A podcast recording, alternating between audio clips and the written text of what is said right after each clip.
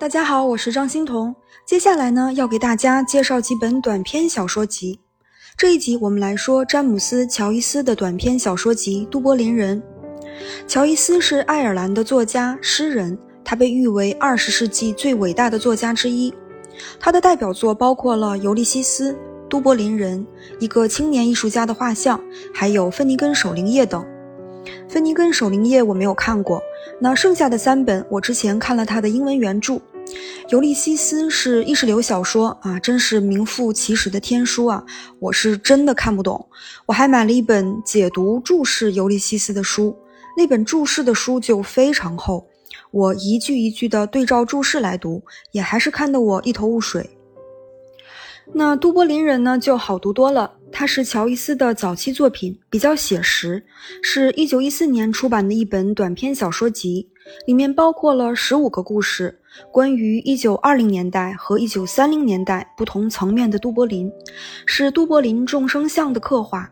情节呢都很简单，但是对人物心理和环境事件的描写非常高妙、细腻、精致。刻画了一个个小人物苍白的生命状况，有一种对爱尔兰文化劣根性的批判。我们先来看第一篇，叫《姊妹们》，运用第一人称。我呢是一个男孩，每天夜里我经过那间房子，仰望那扇窗户，总想着“瘫痪”这个词儿，猜想里边的人是死是活。这个人呢就是神父福林。神父和我是很好的朋友，教会了我很多东西。神父对我也抱有期望。当神父因为瘫痪病而去世了之后，他的那张阴沉的面孔一直跟着我。奇怪的是，我并不觉得哀伤，反而有一种摆脱束缚、获得自由的感觉。傍晚，姑妈带我去神父家里哀悼，接待我们的是老妇人南尼，还有她的姐姐伊丽莎。于是，三个女人聊起了神父福林。伊丽莎说。其实啊，一切全都是因为那只圣杯打碎了，让神父非常不安，从此郁郁寡欢，一个人啊在忏悔室里发笑。故事呢就在这里莫名其妙的结束了。主人公我啊是一个小孩儿，头一次面对死亡。我觉得神父的死是因为他的瘫痪病发作了好几次，但是姐妹们认为神父的死是圣杯打破造成的，一个什么都没有的杯子。居然能让一个人变得疯癫一病不起。这个故事的开篇呢，就提到了“瘫痪”这个词。瘫痪也是整本书反复出现的一个主题。是不是神父的精神瘫痪了？信仰没有拯救人，反而造成了巨大的内疚感，牢固的阴影遮住了神父的理智和健康。上帝是不是也瘫痪了？他并没有听到神父的祈祷。第二个故事呢，叫一次遭遇。主人公我还是一个小孩儿，我们一群小孩儿对西部牛仔和印第安人的故事十分憧憬，经常在一起玩模仿战争的游戏。有一天，我和一个叫马豪尼的男孩计划出去冒险，目的地呢是远处的鸽子房。我们沿着北岸走到了硫酸厂，在人少的地方开始玩打仗的游戏。我们走到河边，观看吊车和发动机，远处的大船，码头的水手。我们越走越远，我们实在太累，到不了鸽子房了。我们走到一片田野，只有我们两个人。这个时候，有一个老人朝我们走来，他和我们聊起天来，聊到他的书，聊到女孩。他说，他一生中最快乐的就是去当小学生的日子。老人滔滔不绝地来了一段自由开明的独白，就走掉了。接着呢，马侯尼去追猫了。那个老人回来，继续和我说话。可是他变了一副面孔，他对我说：“他觉得马侯尼是个粗野的孩子，粗野的孩子就该被鞭打。男孩要是有了情人，也该被鞭打。他最喜欢这样教训男孩子。”我等到他的独白停下来的时候，赶紧和他告别。马侯尼跑过来救我，但我的心里却开始有了瞧不起马侯尼的感觉。故事到这里就结束了。嗯，这个故事有一点暗黑啊。这次与老人的偶遇，让我见识到了成人的虚伪和复杂。老人一开始的言论是一派自由开明的腔调，但那是装出来的。老人发现我也喜欢读书，可是马侯尼是个野孩子。等跟我单独聊天的时候，就显露出了他的迂腐和刻薄。喜欢读书的我注定要被文明塑造，而马豪尼并没有被这些言论影响，他是自然的、简单的。他追完了猫就去解救我，殊不知被解救的我其实已经有点瞧不起他了。满怀期待的冒险并没有让我们到达期望中的鸽子房，而是遭遇了现实世界的怪老头。老头的话还是影响了我，让我对马豪尼的看法也改变了。这次逃学游玩成了一个豁口，成人世界的黑色墨汁已经浸染到了我的身上，而这一切并没有影响马豪尼。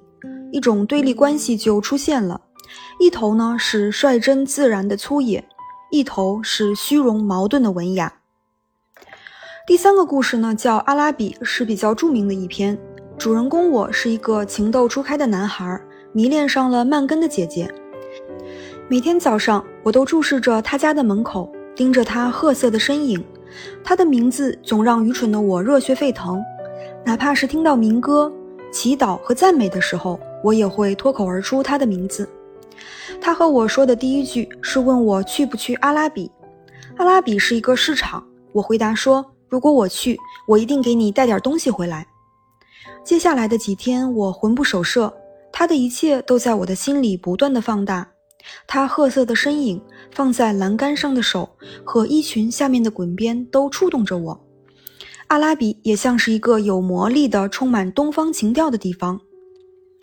周六晚上，我去到了阿拉比市场。我走到一个瓷器和茶具的摊位，摊位前的女郎在和两个男士说笑。我慢慢离开了那里。之后，市场就响起了灭灯的喊声，大厅上面全都黑下来了。幻想中的阿拉比只剩下打烊后的黑暗和苍凉。我发现，所有汹涌的情绪都是我幻想出来的，甚至和曼根的姐姐无关。文章的最后一句是这样写的：“抬头向黑暗中凝视，我看见自己成了一个被虚荣心驱使和嘲弄的动物。于是，我的双眼燃烧起痛苦和愤怒。”第四个故事叫伊芙琳。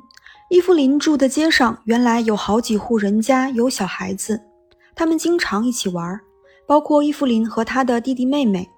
后来，很多邻居搬走了。伊芙琳的妈妈去世了，她也要离开家了，因为伊芙琳爱上了一个名叫弗兰克的小伙子。但是伊芙琳的心里充满了挣扎，她的父亲并没有那么喜欢她，因为她是女孩。现在没了母亲，她得不到任何人的保护。作为长女，她要负责很多家务，照顾年幼的弟弟妹妹，十分辛苦。而此刻，她就要和男朋友弗兰克开始另一种生活了。弗兰克是一名水手，从布宜诺斯艾利斯来。自从父亲知道他们俩交往，就极力阻拦。伊芙琳只能偷偷和弗兰克见面，距离他们约定好私奔的日子越来越近。伊芙琳想起曾经承诺母亲尽力维持这个家，她想起了家庭野餐，想起父亲给她读过的故事，这些点点滴滴浮现在她心里。她想起母亲可怜的一生。他不想重蹈母亲的覆辙，他觉得弗兰克会给他新的生活。到了约定的那天，伊芙琳来到码头，踏上船，他就能和弗兰克去布宜诺斯艾利斯开始新的生活。可是他的心里翻腾不已，他觉得眼前的一切要把他淹没了，弗兰克会把他淹死的。伊芙琳最后没有上船，他仿佛路人一样望着弗兰克，眼里没有爱意。也没有惜别之情，这个也是一个幻灭的故事。伊芙琳生活在不幸福的家庭，面对开启新生活的可能，面对庞大的未知，她退缩了。希望是幻想出来的，无论做何选择，都要面临不同形式的痛苦。我们最终都被自己束缚住了。那我们下一集接着来说杜柏林人。好的，谢谢您的垂听，我们下期再见。